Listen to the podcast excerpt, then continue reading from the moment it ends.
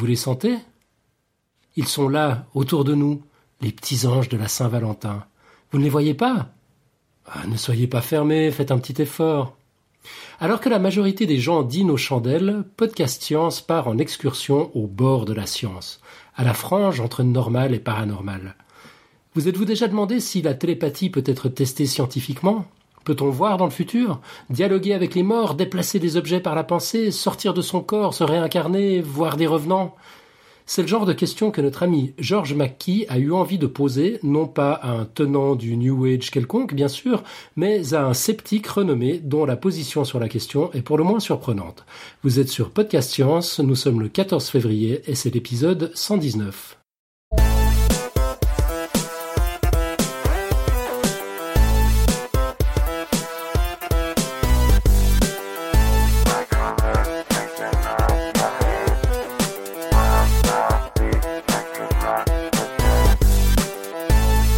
Alors une fois n'est pas coutume, on va faire un petit tour de table pour présenter les différents intervenants, parce qu'il y en a pas mal ce soir.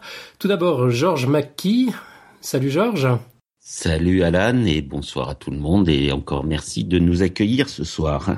Bah, merci à toi d'avoir euh, d'avoir organisé euh, ce, ce bah, cette émission spéciale. Donc Georges est un ami de longue date de Podcast Science, c'est un esprit critique averti et il est l'initiateur de la rencontre de ce soir. Nous avons également Jean-Michel Abrassard. Bonjour Jean-Michel. Oui, bonjour tout le monde.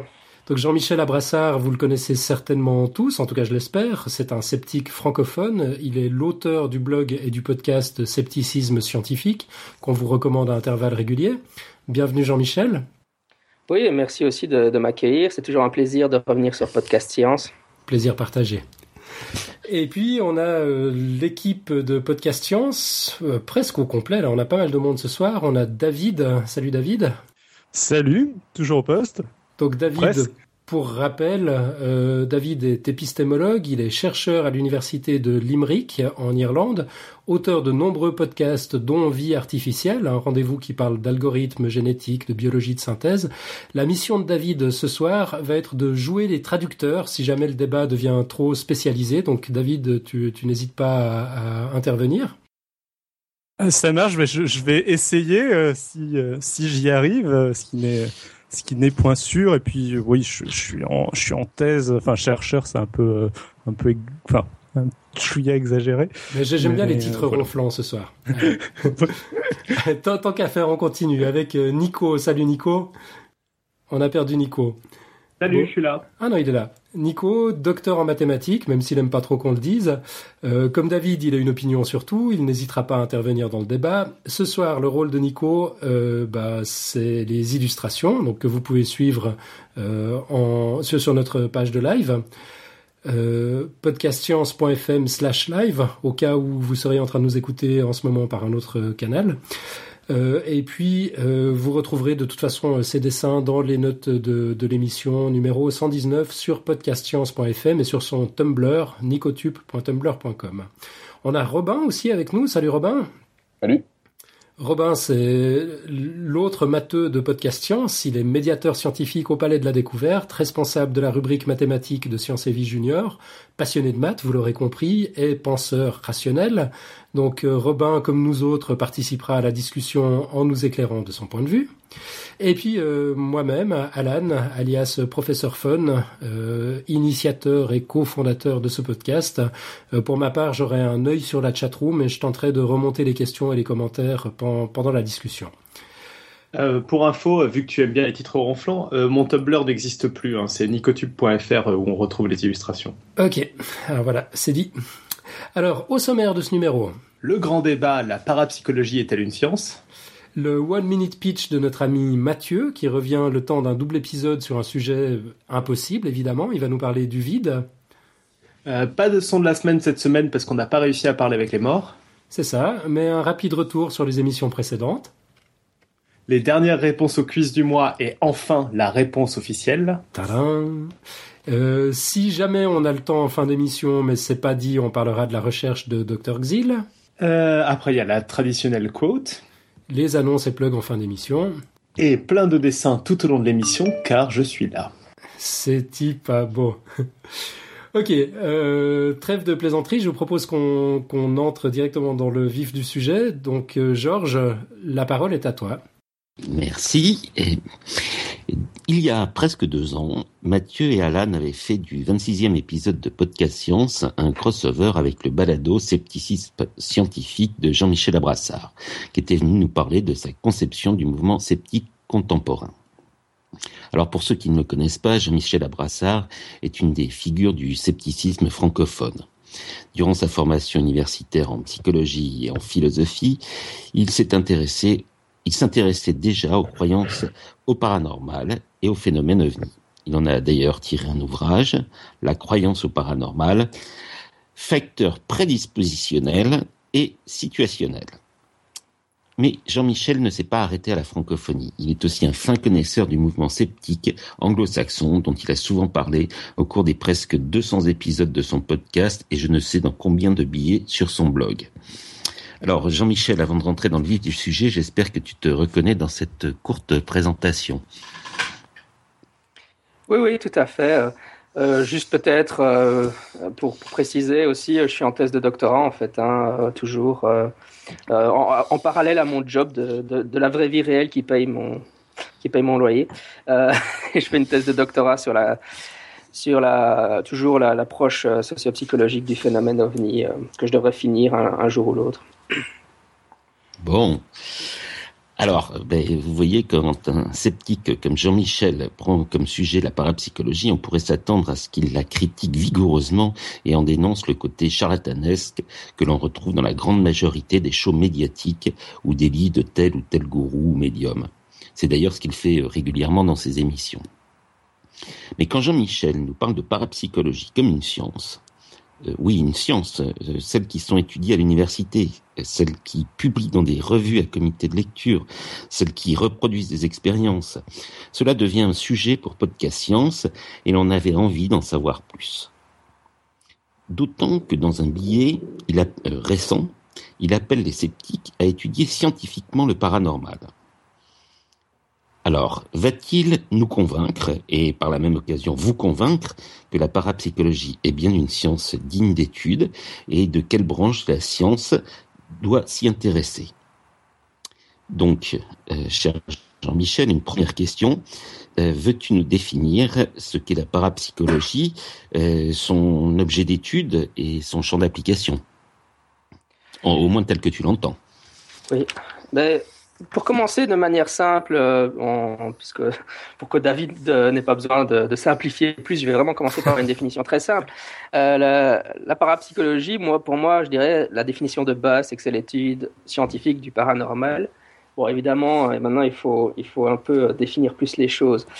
La définition classique de la parapsychologie, c'est que c'est la discipline qui étudie le psy. Là, on rentre dans du vocabulaire un peu plus technique, mais on va l'expliciter qui étudie le psy, alors soit sous deux formes, soit la parapsychologie tente de prouver l'existence du psy, c'est la première axe de, de, la parapsychologie, et le second axe, c'est les chercheurs soit qui posent a priori que le psy existe, ou qui considèrent que la littérature scientifique a déjà prouvé suffisamment l'existence du psy, à ce moment-là, ils essayent de, de définir ou d'étudier le psy, quelles seraient ses propriétés, comment il fonctionnerait, etc.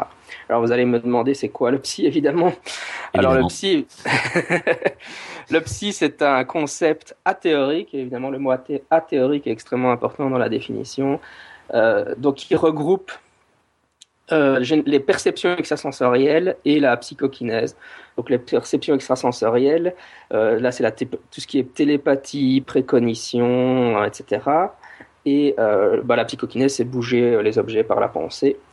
Et donc voilà, la parapsychologie une, étudie le psy. Et alors ça, c'est un, un, pôle. Et un autre pôle très important, c'est ce qu'on appelle l'hypothèse survivaliste, c'est-à-dire qu'ils essayent de prouver le fait que l'âme, que la conscience survivrait à la, la, mort corporelle, en tout cas la mort du cerveau, et donc euh, qu'on irait au paradis. Enfin, voilà.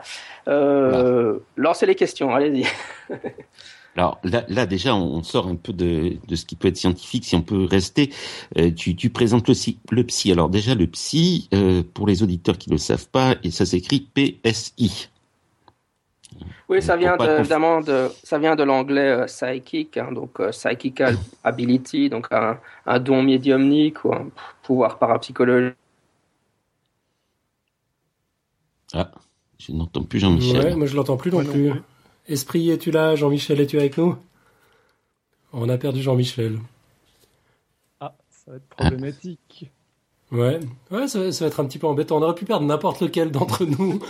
L'émission se faisait quand même, mais sans Jean-Michel. Ce qu'on peut dire quand même déjà au départ, il pose un vrai un vrai problème qui est euh, est-ce que ça a été prouvé? Parce que si si c'est une science qui essaye de prouver quelque chose, c'est c'est pas tout à fait. euh, euh, comment est-ce qu'on peut l'étudier à ce moment-là? Si on n'a pas d'objet Mhm. réellement Mais, déterminé sans vouloir, sans vouloir faire l'avocat du diable, vu, y a- vu qu'il n'y a pas Jean-Michel, c'est pas la première fois qu'on voit ce genre de choses. Quand il y avait toutes les recherches sur le boson de Higgs, c'était juste euh, une idée un peu farfelue euh, de scientifique, mais qui n'y avait aucune preuve.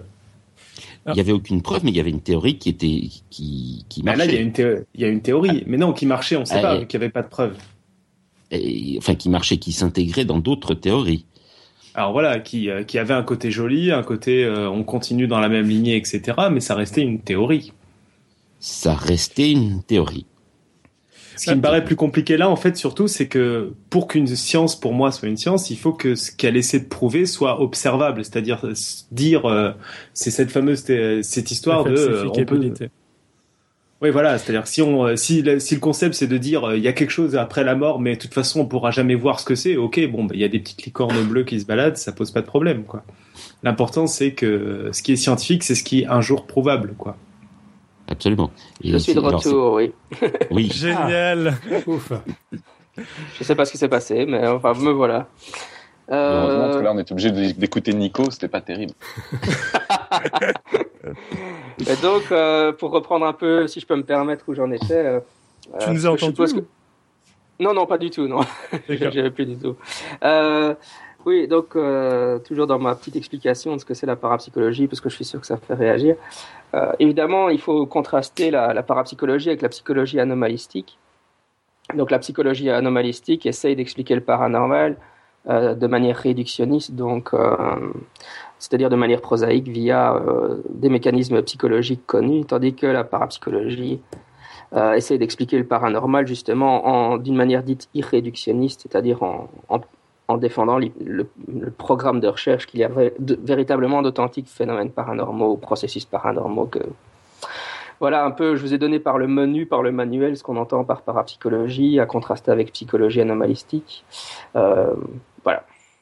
Ouais, C'est-à-dire Bon. que dans les deux cas, il y a une espèce de, oui, de, programme, de point de vue, on va dire, qui est, qui est différent et ils étudient à peu près les mêmes phénomènes. Sinon. Tout à fait, oui, c'est ça. Euh, souvent, évidemment, les, les sceptiques sont très très fans de, de la psychologie anomalistique. Alors, soyons clairs, hein, moi, moi-même, euh, je suis sceptique, donc euh, euh, je, je ne considère pas que le psy a déjà l'existence du psy a été déjà prouvée, même si je suis plus ouvert probablement que la plupart des sceptiques, à, en tout cas à ce qu'il y ait un débat scientifique sur le sujet ou, ou qu'on prenne part activement à ce débat scientifique. Mais, euh, mais évidemment, euh, l'astuce, c'est que la psychologie animalistique ça, ça pose a priori, c'est un programme de recherche qui dit a priori, on va faire, on va faire un pari, et ce pari, c'est qu'il est possible d'expliquer tous les, toutes les expériences inhabituelles, donc sortie hors du corps, expérience de mort imminente, euh, rencontre avec les extraterrestres, etc. On peut expliquer tout ça de manière euh, non paranormale, sans utiliser le psy. Évidemment, on peut pas confondre euh, un a priori posé comme point de départ d'un programme de recherche avec une conclusion prouvée par le même programme de recherche. Évidemment, si la, la psychologie anomalistique est un succès, c'est tout bien que je lui souhaite, ils finiront par remporter l'adhésion et on dira tous ah bah oui voilà finalement on a prouvé que que tous les phénomènes paranormaux peuvent s'expliquer de manière euh, non paranormale. Euh, bon, il y a aussi, mais euh, on n'en est pas encore là quoi. Donc il faut pas mettre la charrue avant les bœufs et voilà. Alors il y a une question qui nous ronge tous là, c'est qu'est-ce qu'il y a eu comme expérience qui prouverait réel, enfin qui prouverait que un phénomène psy, par exemple, si on prend la, psychokinèse, existe.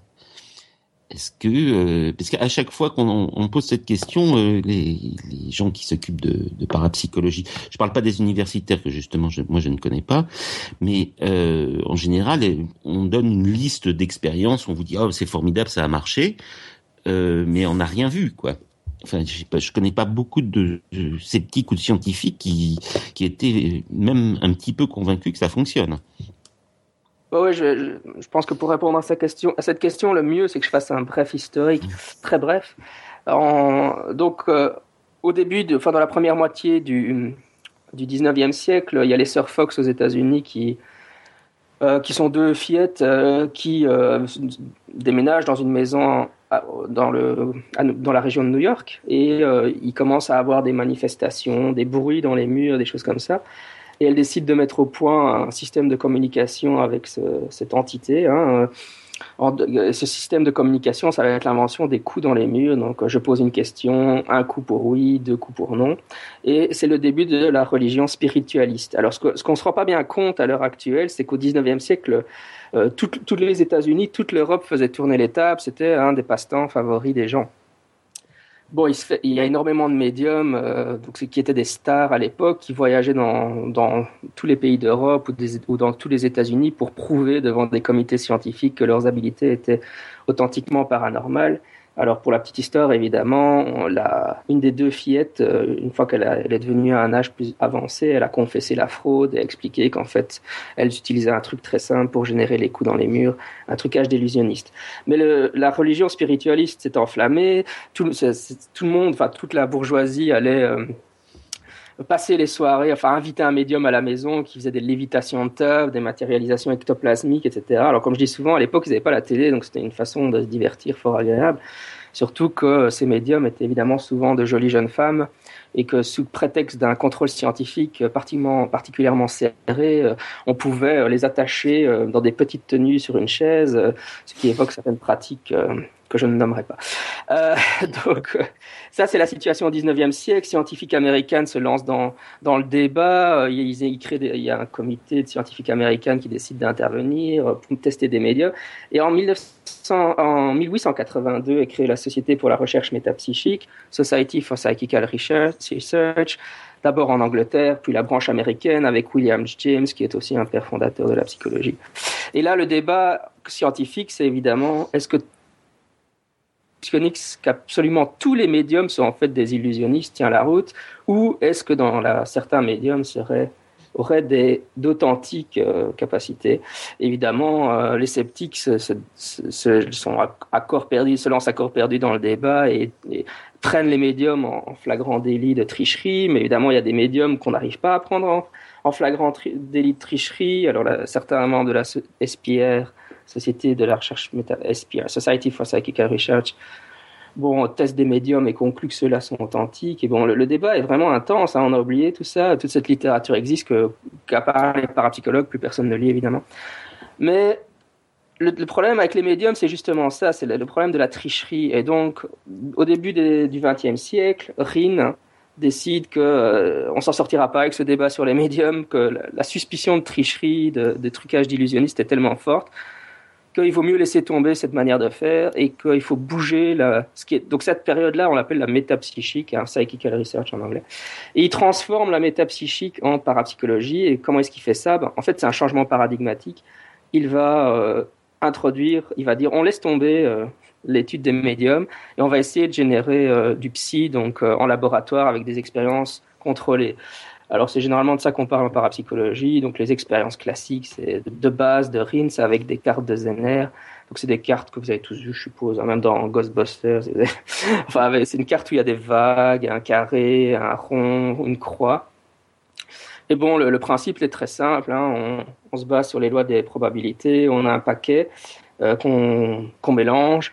On a le sujet en face de nous. Enfin, évidemment, il faut qu'il y ait une paroi qui sépare le sujet de la personne de l'expérimentateur. L'expérimentateur regarde la carte, mettons qu'il regarde, euh, il regarde une des vagues, et euh, le sujet qui est de l'autre côté d'une paroi opaque euh, doit, par télépathie, extraire l'information dans le cerveau du chercheur et doit dire qu'est-ce qu'il pense que le chercheur voit. Donc il va dire bah, c'est une croix, c'est une vague, etc. On comptabilise les scores, et puis voilà, s'il y a 25 cartes et qu'il y a 5 cartes dans, il y, a cinq, il y a cinq types de cartes Zener dans un paquet de 25, ça fait une chance sur 5 qu'ils devinent par hasard. On fait énormément de, tests de ce type-là, et puis après on fait des jolis calculs statistiques et on voit si le sujet a fait mieux que le hasard, euh, mieux que la chance. Et euh, effectivement, RIN fait ça énormément de fois, et puis il publie ses résultats. Et euh, il, a, il, a effectivement obtenu des résultats supérieurs au, hasard dans de nombreux cas. Alors évidemment, le débat nouveau se réengage. Le, débat entre les sceptiques et les parapsychologues, enfin, pour moi, entre les, enfin, entre les tenants et les sceptiques, c'est un débat qui fonctionne par cycle. Hein. Et donc dans ce cycle-là, évidemment, la question c'est est-ce que les statistiques de, de RIN sont solides? Bah, Finalement, l'association des statisticiens américaines prend position en disant qu'ils ont gardé la, statistique de RIN et qu'ils n'ont vu aucun défaut dans ces stats. Alors évidemment, les sceptiques essaient de trouver des, des défauts méthodologiques. On se demande si les cartes, si, si, enfin, s'il n'y a pas des, ce qu'on appelle sensory leakage, donc des fuites sensorielles, c'est-à-dire que le, le, sujet pourrait voir les cartes malgré tout. Enfin, et voilà, et puis ça nous arrive à, l'heure actuelle où il y a des protocoles expérimentaux beaucoup plus compliqués. Et dans le fond, le débat porte toujours. Les, parapsychologues, en fait, obtiennent des résultats positifs, mais évidemment, ils sont statistiquement faibles. Et la question, c'est toujours, évidemment, il y, a des, il y a des sceptiques qui essayent de reproduire, et, et, pas des sceptiques, il y a aussi des tenants qui essayent de reproduire, mais qui échouent les réplications. Alors c'est toujours la question de la réplication. Est-ce que est-ce que c'est répliqué suffisamment ou pas suffisamment? Parce qu'en fait, on peut pas avoir une conception naïve des choses en se disant euh, une expérience va être réplicable à tout coup. Enfin, ça serait génial. Hein, si, les parapsychologues trouvaient un protocole qui, qui pourrait être reproduit par tous avec des résultats euh, systématiques, ce serait génial. Mais c'est une exigence irréaliste parce qu'en psychologie, euh, qui est la, la, science à laquelle on compare souvent la parapsychologie, ben même en psycho, c'est très rare d'avoir des protocoles qui sont réplicables de manière aussi régulière. Donc, euh, est-ce qu'il réplique suffisamment? Et alors, ce qui a été introduit dans les, depuis les années 80, ça a été la méta-analyse, évidemment, où on, qui est une technique statistique, où, évidemment, je, je parle à une bande de batteux, donc euh, je vais expliquer c'est quoi la méta À tes risques et périls? Comment ça, une bande? Vous êtes deux. Non, non mais... Euh, donc euh, la, méta-analyse, évidemment, c'est une, méthode statistique où on combine toutes sortes toutes les expériences qui ont été réalisées avec un protocole similaire, ce qui permet d'avoir évidemment des, échantillons très importants. Et alors, euh, normalement, avec une méta-analyse, l'argument des parapsychologues, c'est que ça, ça devrait enterrer définitivement la question de la réplicabilité, parce qu'évidemment, par exemple, pour le Gansfeld, il y a eu cinq ou six méta-analyses. Sur les six, il y en a que celle de Wiseman qui, qui n'a pas obtenu de résultats significatifs. Donc ils disent, ben voilà, la plupart des méta-analyses trouvent des résultats significatifs, donc ça prouve que c'est suffisamment réplicable. Et alors évidemment, là, on rentre dans les débats encore plus techniques. Est-ce que la méta-analyse est une bonne manière d'évaluer la réplicabilité, etc. Et on en est à peu près là, en tout cas pour l'approche expérimentale. Euh, parallèlement à ça, au côté, du côté de l'hypothèse survivaliste, une fois qu'on a laissé tomber les médiums du 19e siècle, ben, on a eu les, dans les années 70 Raymond Moody qui euh, publie un livre qui, sur les, qui découvre, entre guillemets, les expériences de mort imminente. Et là, la question, c'est est-ce qu'on peut euh, rendre compte du phénomène d'expérience de mort imminente pure? Donc les sceptiques vont argumenter pour l'hypothèse du cerveau mourant. Donc en fait c'est le cerveau en train de mourir qui génère une expérience Évidemment, l'astuce, c'est que c'est une expérience extrêmement vivace, complexe. Euh, tandis Attends, que tenants... Excuse-moi, Jean-Michel, on a eu une coupure. L'astuce, c'était que c'est une ex... Une expérience euh, très élaborée, complexe, okay. avec beaucoup de détails. Mm -hmm. euh, alors évidemment, les sceptiques défendent donc ce que je disais, hein, l'hypothèse dite du cerveau mourant. Euh, tandis que les tenants disent, bah, ils argumentent dans le sens contraire en disant que l'hypothèse du cerveau mourant ne peut pas rendre compte de la complexité, de, du niveau de détail de, de, de l'expérience en question. Et donc, euh, ils, bon, ils vont argumenter euh, généralement en faveur du dualisme en disant que la conscience peut exister indépendamment du, du cerveau. Voilà à peu près un très très bref historique de la parapsychologie, du débat bon, entre les sceptiques et les tenants. Qui, qui, ne répond pas okay. à ma question d'ailleurs, euh, qui était est-ce que tu as une expérience euh, alors donc si je comprends bien euh, sur les si on prend donc les, les cartes Zener, on reste sur une expérience qui est statistique. Mm -hmm. Oui, c'est ça. On, on, fait de la statistique euh, pure et simple et on essaye de sortir du bruit euh, du hasard, euh, voir s'il y a quelque chose ou pas. voilà, tu fais une interprétation. Euh, non, est-ce que oui, enfin, je veux dire, là, tu, évidemment, tu sous-entends que c'est un usage impropre des statistiques. Euh, bon. Non, non, pas du tout. J'essaie de comprendre l'expérience. On, on, teste un certain nombre de choses. On va faire un calcul statistique pour savoir si statistique, enfin, statistiquement, on, on sort du, du, du, bruit du hasard.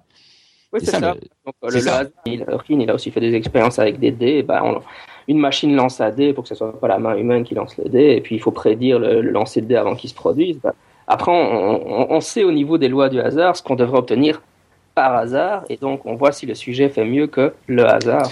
Et, et justement, justement là-dessus, euh, on devrait aussi être capable d'estimer euh, la validité du résultat si on fait des stats, c'est-à-dire de dire mmh. c'est probant euh, avec une possibilité d'erreur de tant de pourcents. Évaluer la p-value de, de, oui, de l'expérience, ouais. Oui, j'essayais de rester simple, mais... oui, non, là, là c'est... Euh, oh, je, bon, moi, je, je suis censé euh, rendre plus simple le discours et bien, je, je fais l'inverse.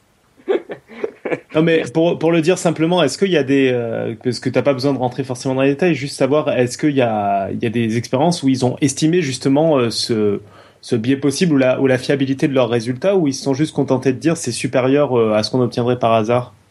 Non, non, bien sûr. En fait, en fait, il faut savoir que les, il y a eu des études d'épistémologie sur les, les, analyses statistiques faites par les parapsychologues. Elles sont en général plus élaborées en moyenne que celles utilisées par les psychologues.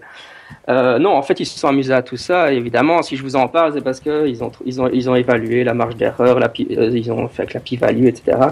Et euh, ils ont trouvé des résultats significatifs, y compris dans leur méta-analyse, évidemment. Sinon, sinon, évidemment, on on serait même pas là en train d'en discuter, je pense. Hein. Pour moi, c'était évident. bon, et alors, il faudrait que tu nous dises quand même un peu, quels sont ces résultats significatifs? C'est-à-dire, c'est 10%, c'est, on est dans, on est, on est à la limite, on est euh, dans des marges euh, beaucoup plus lâches ou au contraire on a 0,01% euh, de réussite? Bah, Écoute, ça, va dépendre. Euh, enfin, ça va dépendre de l'expérience dont on parle et ça va demander, ça va dépendre l'auteur qui fait qui fait l'analyse.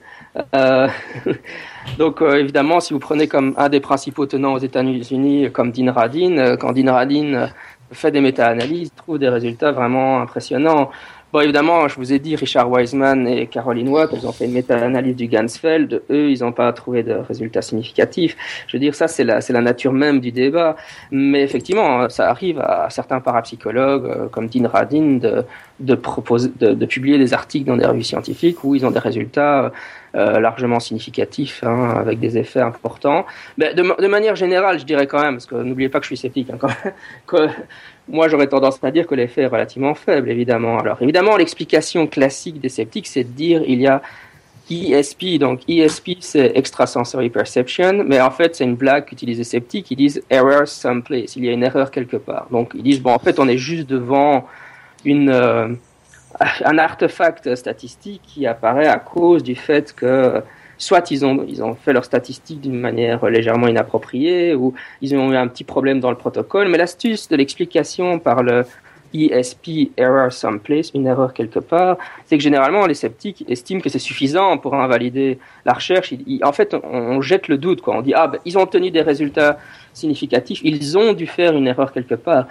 Bah, le problème, c'est qu'on peut toujours imputer une erreur, mais c'est nettement plus difficile de prouver l'erreur. Alors évidemment, dans, les débats, il y, a, des gens qui ont réussi à prouver des erreurs dans certaines choses, mais il y a des, des, des centaines de parapsychologues. Enfin, j'ai pas de chiffre exact de combien il y a de parapsychologues qui font des études dans le monde. Euh, enfin, c'est comme l'imputation de fraude. On dit bon, euh, c'est tous des fraudeurs, ils mentent tous dans leurs résultats. Euh, ça devient vite difficilement tenable. Ça veut dire qu'on a, des sociétés de scientifiques composées uniquement de fraudeurs. Euh, c'est dur, quoi.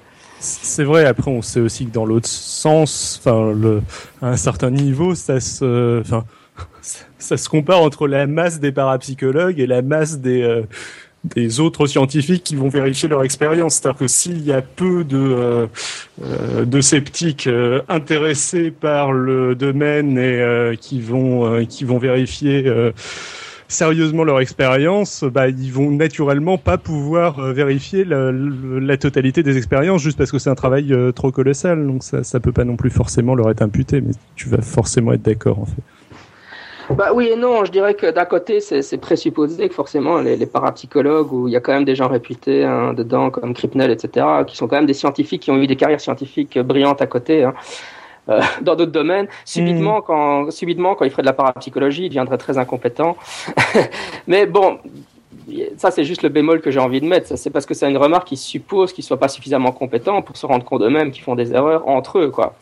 Mais, mais, mais je veux dire, pour l'intervention des sceptiques, évidemment, c'est vrai que c'est plus ou moins mon, mon point de vue, qui est justement qu'un des problèmes dans le débat, c'est qu'il n'y a pas assez de sceptiques qui s'investissent dans le débat à cause du fait qu'on impute, qu'on dit que la, qu'on, que la parapsychologie est une pseudoscience. À mes yeux, il faudrait beaucoup mieux qu'il y ait beaucoup de sceptiques qui s'investissent dans le débat et qui, qui interviennent, de, donc qui publient des recherches, qui fassent des recherches, etc. Parce qu'il y a effectivement, enfin là, là, je redeviens le sceptique, il y a effectivement un problème à mes yeux qui est y a un, un, effet sociologique qui est que les sceptiques qui pensent que c'est un, un, domaine débile, donc ils s'y investissent pas, ils lisent pas en fait la littérature, ils essayent pas de la critiquer sérieusement, ils s'en désintéressent puisqu'on sait tous que c'est débile. Et d'un autre côté, euh, on a les, les, les, parapsychologues qui s'y intéressent et qui donc par définition sont plutôt, ont tendance plutôt à être détenants. Quoi.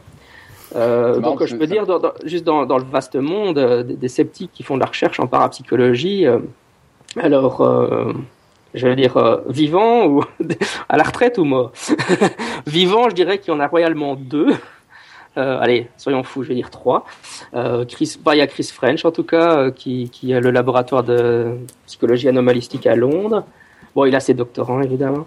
Et puis euh, il y a Richard Wiseman, je pense qu'il est à l'université d'Édimbourg, je suis plus tout à fait sûr, mais donc c'est les, les, deux principaux. Et après ça, Blackmore, non? Euh, oui, Brackmore, elle est dans la catégorie euh, je suis retraité depuis 20 ans parce que je fais de la mémétique à la place.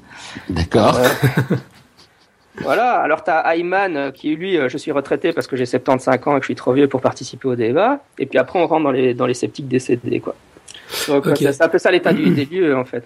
Mais alors, si je comprends bien, ce que tu es en train de dire, c'est que euh, finalement, il n'y a pas de sceptiques qui ont pu tester les postulats des parapsychologues, qui, ont, qui, ont, qui auraient ou pas pu reproduire leurs expériences, parce qu'il y a ce préjugé que de toute façon, il n'y a rien à, reproduire, c'est ça?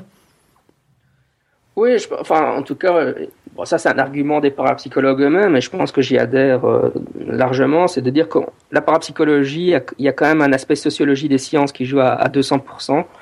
Pourquoi? Parce qu'en fait, parapsychologie, finalement, ce qu'ils qu essayent de prouver dans l'esprit de beaucoup, c'est l'existence des miracles.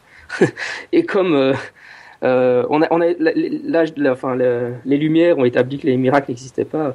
Enfin, enfin on, on, arrive très vite dans un discours religieux et euh, avec, par exemple, avec les expériences de mort imminente. Et donc, c'est forcé, quoi, qu'il y ait un aspect sociologique, c'est-à-dire que tous les scientifiques qui s'investissent dans le débat sont soit des croyants dans une religion X ou Y, soit des athées, et que forcément, ça va influencer leur manière de percevoir euh, le débat, quoi. Alors, je vais essayer juste d'aborder la chose dans un angle légèrement autre. Euh, Est-ce qu'il n'y a pas aussi un problème bêtement que euh, tout ce qui est du domaine de la parapsychologie, esthétique, euh, n'évolue pas, existe depuis longtemps, et donc que les gens enfin les scientifiques ont, ont tendance à enfin les scientifiques une partie des sceptiques ou des euh, des scientifiques non sceptiques qui pourraient l'être ont, tendance à considérer que c'est entre guillemets une perte de temps parce que ça a déjà été euh, réfuté par le passé euh, ou est-ce qu'il y a euh, régulièrement des nouveautés de nouvelles théories parapsy qui apparaissent et qui sont radicalement nouvelles par rapport à ce qu'il y avait précédemment? Mmh. Oui, c'est certainement un argument que j'aurais moi-même utilisé quand j'étais un sceptique débutant il y a une dizaine d'années. Mais, en fait, le problème, c'est que quand, on lit la littérature, ça correspond à rien. En fait, ça correspond à une sorte de fiction de l'esprit de ce que c'est la parapsychologie. Quand j'ai quand j'ai fait l'historique, ben, j'ai dit au 19e, c'était, on avait toute une période de débat autour, autour de l'authenticité des médiums. Après, on a eu une phase plutôt expérimentale basée sur la psychologie. Dans les années 70, on a, on a, on a bougé vers la micro-PK avec des générateurs de nombres aléatoires. Puis après, euh, ça a été le Gansfeld. Et puis maintenant, on est plutôt dans les expériences sur les précognitions. Donc en fait, il y a beaucoup de mouvements en parapsychologie. Alors évidemment, ça dépend comment on lit l'histoire de la parapsychologie. Les sceptiques vont dire ah mais c'est juste une suite d'échecs permanents. En fait, les, les, la parapsychologie passe son temps à échouer à prouver, à prouver le phénomène. Et donc euh, c'est juste débile quoi. Mais, évidemment, les parapsychologues ils voient pas du tout comme ça. Pour eux, ils disent bah non, en fait au 19e on avait déjà plus ou moins, enfin si on lit, la littérature, on avait plutôt gagné le débat sur l'existence des médiums. Et, et Rin, bah en fait Rin on l'a pas vraiment réfuté. Les sceptiques prétendent qu'on l'a qu'on réfuté, mais c'est pas vrai. Et ainsi de suite. Et pour eux, ils voient ça une, une suite successive de, de progression dans la recherche sur le psy. Alors évidemment, c'est comment chacun lit et interprète la littérature, mais ce que je dis, c'est que moi, tout ce que j'essaie de vous convaincre, c'est qu'il faut la lire, en fait. Et il le voit comme une, il le voit comme une continuité, les parapsies, ou il le voit comme une, euh, comme une ensemble, enfin, euh, comme un ensemble de, euh, ensemble de théories regroupées abusivement sur un par un terme imposé entre guillemets. Mhm. Oui, ça c'est une bonne question. Bon là, après, je pense que ça devient difficile de parler des parapsychologues en général. Je veux dire, les parapsychologues eux-mêmes critiquent euh, des problèmes conceptuels, par, exemple liés à l'usage du mot paranormal. Ça veut dire quoi paranormal? Ou je veux dire des philosophes qui sont investis en parapsychologie euh, sur le problème du mot psy, parce qu'on ne sait pas ce que ça veut dire, de quoi on parle quand on parle du psy vraiment. Euh, donc les parapsychologues se critiquent eux-mêmes entre eux, hein, et ils, élèvent des objections entre eux. Maintenant, je veux dire, on peut, on peut donner par exemple l'opinion, si on prend l'opinion d'un du parapsychologue le plus célèbre dans le monde, probablement à l'heure actuelle, Dean Radin, bah lui il dit euh, depuis les méta-analyses du Gansfeld dans les années 90, l'existence du, prix, du psy est scientifiquement prouvée. Ceux qui le nient sont juste dans, dans de la négation de la science parce qu'ils savent pas de quoi ils parlent. Et il est temps que la parapsychologie euh, bouge vers l'étude scientifique du psy et essaye d'arrêter de le prouver, quoi. Mais bon, voilà. Ça dépend de qui, qui, à qui on pose la question finalement. Mais il y a des parapsychologues qui disent euh, on a prouvé l'existence du psy et il est temps qu'on arrête d'essayer de le prouver, c'est fait quoi, passons à autre chose. Mais alors, Mais- si, si, Hum. oui, pardon, vas-y. euh, J'allais dire quel- quelque part en disant que ça dépend des parapsychologues, tu, tu réponds en quelque sorte à la question. Ça veut dire que, enfin, il n'y a pas de, enfin, il n'y a pas en tout cas une unité théorique euh, indiscutable, ce qui était plutôt, enfin, ce qui est, ce qui est plutôt instinctif euh, finalement. Oui, mais bon, je veux dire, c'est pas non plus un problème. euh, Enfin, en psycho, il n'y a pas une unité. non, mais c'est pas, c'est pas nécessairement un problème, mais justement, c'est- Ah, ah, ça me dire, semble on- être intéressant sur la manière dont il, sur la manière dont il faut prendre les choses. Non, non, mais, mais mais sur- je veux dire, allez, si on parle d'épistémologie, soyons clairs, en psycho, il y a tous, en psychologie, il y a tout sauf une unité théorique. hein. Il n'y a pas d'unité théorique en psycho. Hein. Je, je dis pas le contraire, mais il y a, y a pas, il y a euh, pas d'unité théorique dans. Pas beaucoup de choses. Mais moi, moi, il me semble que la psycho respecte la démarche scientifique dans la mesure où elle est quand même capable de se remettre en question. Et puis, elle, elle respecte aussi la, la démarche scientifique dans la mesure où elle, elle euh, bâtit son, son discours et ses connaissances sur un, un, un corpus euh, scientifique déjà existant. Elle remet rien fondamentalement en question, alors que les expériences de parapsychologie remettent tout un tas de trucs en question. Je veux dire, même la, la relativité peut être mise en question suivant de quel type d'expérience on, on parle. Ouais, ça, c'est- ouais. ouais, enfin, est-ce qu'en ça, la démarche respecte le- l'esprit scientifique?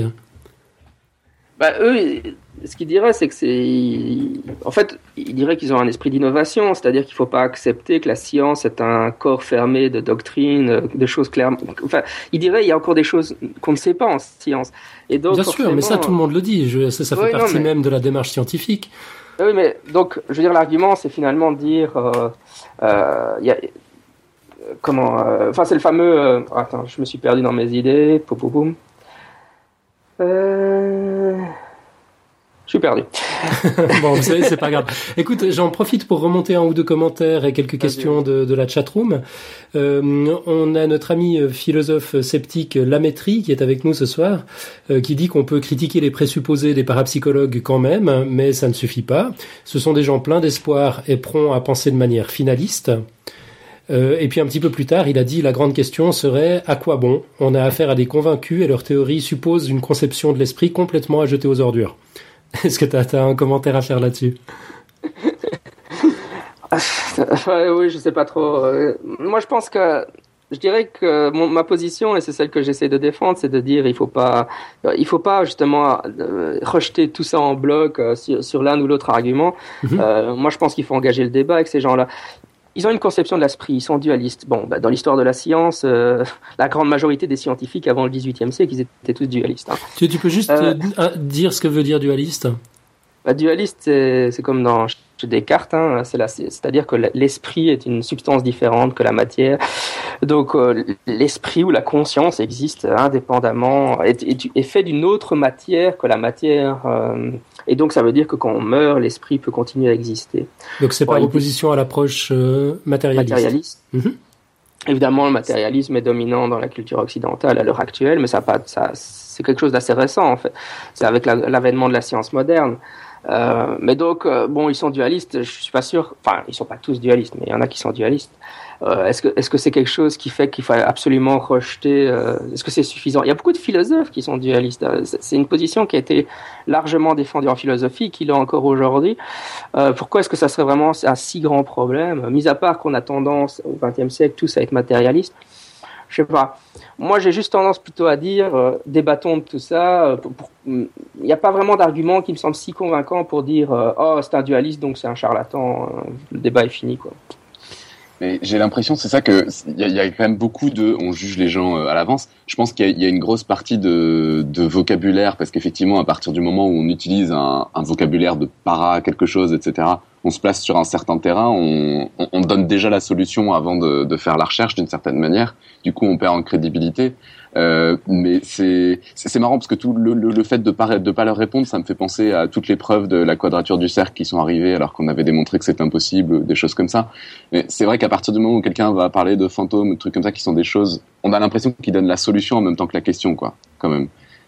C'est peut-être ça aussi qui fait que euh, ces personnes-là, on va pas prendre le temps de leur répondre. Et euh, Ouais, alors dire, que, je- ouais. alors qu'ils essayent d'expliquer des choses, ce qui pourrait être fait euh, de, de, de façon parfaitement scientifique. Sinon, je veux dire, la, la démarche d'expliquer des choses qu'on comprend pas, c'est la démarche de la science, et, et on sait pas exactement ce qui existe, ce qui n'existe pas, ce qui est prouvé, ce qui est pas prouvé, quoi, même en science. Ouais, soyons clairs, sur mon podcast, je, critique vertement les chasseurs de fantômes, etc. Ce dont on est en train de parler ici, c'est ce que j'appelle, entre guillemets, la, la psy- parapsychologie rigoureuse. C'est pas celle qu'on voit dans, les, revues New Age ou sur, euh, sur les chaînes de télévision populaires, évidemment. Euh, la parapsychologie rigoureuse, c'est vrai que j'ai oublié de le, enfin je l'ai pas encore précisé, mais il faut bien se rendre compte que c'est des laboratoires dans le monde. Euh, personnellement, moi j'ai fait un, j'ai suivi un cours en ligne à l'université d'Édimbourg. J'ai un j'ai- j'ai le papier qui dit que j'ai suivi le cours. C'était un cours en ligne de la chaire Kessler. Euh, c'est une chaire qui est attachée à l'université d'Édimbourg. En Europe, c'est la plus importante. Il y a le laboratoire de Rhin aux États-Unis. Et donc, il y a deux grandes associations. Il y a la Société pour la Psych- Psychical Research qui existe toujours. hein, ils sont à 150 ans maintenant, je crois. Euh, qui publie des- des- une publication scientifique. Et a évidemment la Parapsychological Association qui publie aussi une revue scientifique à comité de lecture. Euh, mais Plus ils attends. organisent des colloques, etc. Non, mais pour, pour situer le débat, on n'est pas en Ouais, train de parler d'une bande d'hurluberlus qui vont faire chasser les fantômes avec des IMF détecteurs dans une maison hantée. Hein. On, on- on est Donc, en train de... Ouais, ouais, ah, On non, mais je précise pour. Oui, non, t'as, t'as raison, tu fais bien de le faire. Euh, mais après, quand on parle de revues scientifiques à comité de lecture, c'est, qui le comité de lecture? C'est aussi des parapsychologues, en fait. C'est, un truc un peu en circuit fermé, non? Enfin, est-ce que ça ressemble vraiment à la, démarche du, peer reviewing, euh, comme on, le connaît dans les disciplines classiques de la science? Mais là encore, il y a eu des études, par exemple, sur la publication de la euh, Journal for Scientific Exploration, qui est donc une revue de parapsychologie. Et euh, les épistémologues s'en sont intéressés à savoir euh, est-ce que le peer review était de qualité là? Et après avoir euh, donc fait cette étude, c'était des, donc des épi- épistémologues neutres dans le débat qui ont fait l'étude sur le sur ce journal. Ils en ont conclu que le, le peer review était plus robuste que dans la plupart des revues de psychologie. hein. Euh, mais euh, l'astuce, c'est qu'évidemment, je, je, je ne rejette pas tout à fait le problème de- du cercle fermé, mais dans quelle mesure est-ce que ce cercle fermé n'existe pas dans d'autres domaines scientifiques? Euh, Les sceptiques, ils publient aussi des revues scientifiques à comité de lecture, qui sont principalement lues par des sceptiques et qui publient dans ces revues des, des sceptiques. Donc, c'est un, c'est un problème assez récurrent. hein. Euh, je sais pas, moi, je, me suis formé à la psychologie de la religion. Euh, bon, je, lisais des revues de psycho de la, religion, et je publiais dans des revues de psychologie de la religion. Ils lisaient, les gens avec moi, ils lisaient jamais de parapsychologie, etc. Malheureusement, la science a tendance à, il y a une certaine forme de tribalisme qui se met en place et c'est effectivement quelque chose contre lequel il faut combattre, je pense, mais on peut pas nier que ce tribalisme existe. Il existe certainement chez les parapsychologues, mais j'aurais envie de dire, il existe certainement dans d'autres domaines scientifiques aussi. Mais euh, oui, Jean-Michel, là, on- là, on tourne, j'ai l'impression, sur un, un- enfin, le débat euh, parapsychologue tenant ou pas ou sceptique euh, tourne sur un débat épistémiologique. Mais si si si on part de, dans l'hypothèse, disons qu'on considère que le psy est prouvé, Mhm. est-ce que les parapsychologues ont une ont émis des hypothèses qui pourraient être critiquées scientifiquement? Bah oui, ils font ça, quoi. Alors, et alors, c'est quoi ces, c'est quoi ces, c'est quoi ces hypothèses? Bah, je veux dire, euh, si vous, c'est Exemple. généralement pour les comment? L'exemple de tout à l'heure avec les cartes marche, il peut être critiqué scientifiquement. Oui, et puis oui, mais il n'y a, a, pas d'hypothèse il y a pas d'hypothèse de bon, on, on constate, disons qu'on constate et on considère que euh, euh, il se passe un phénomène.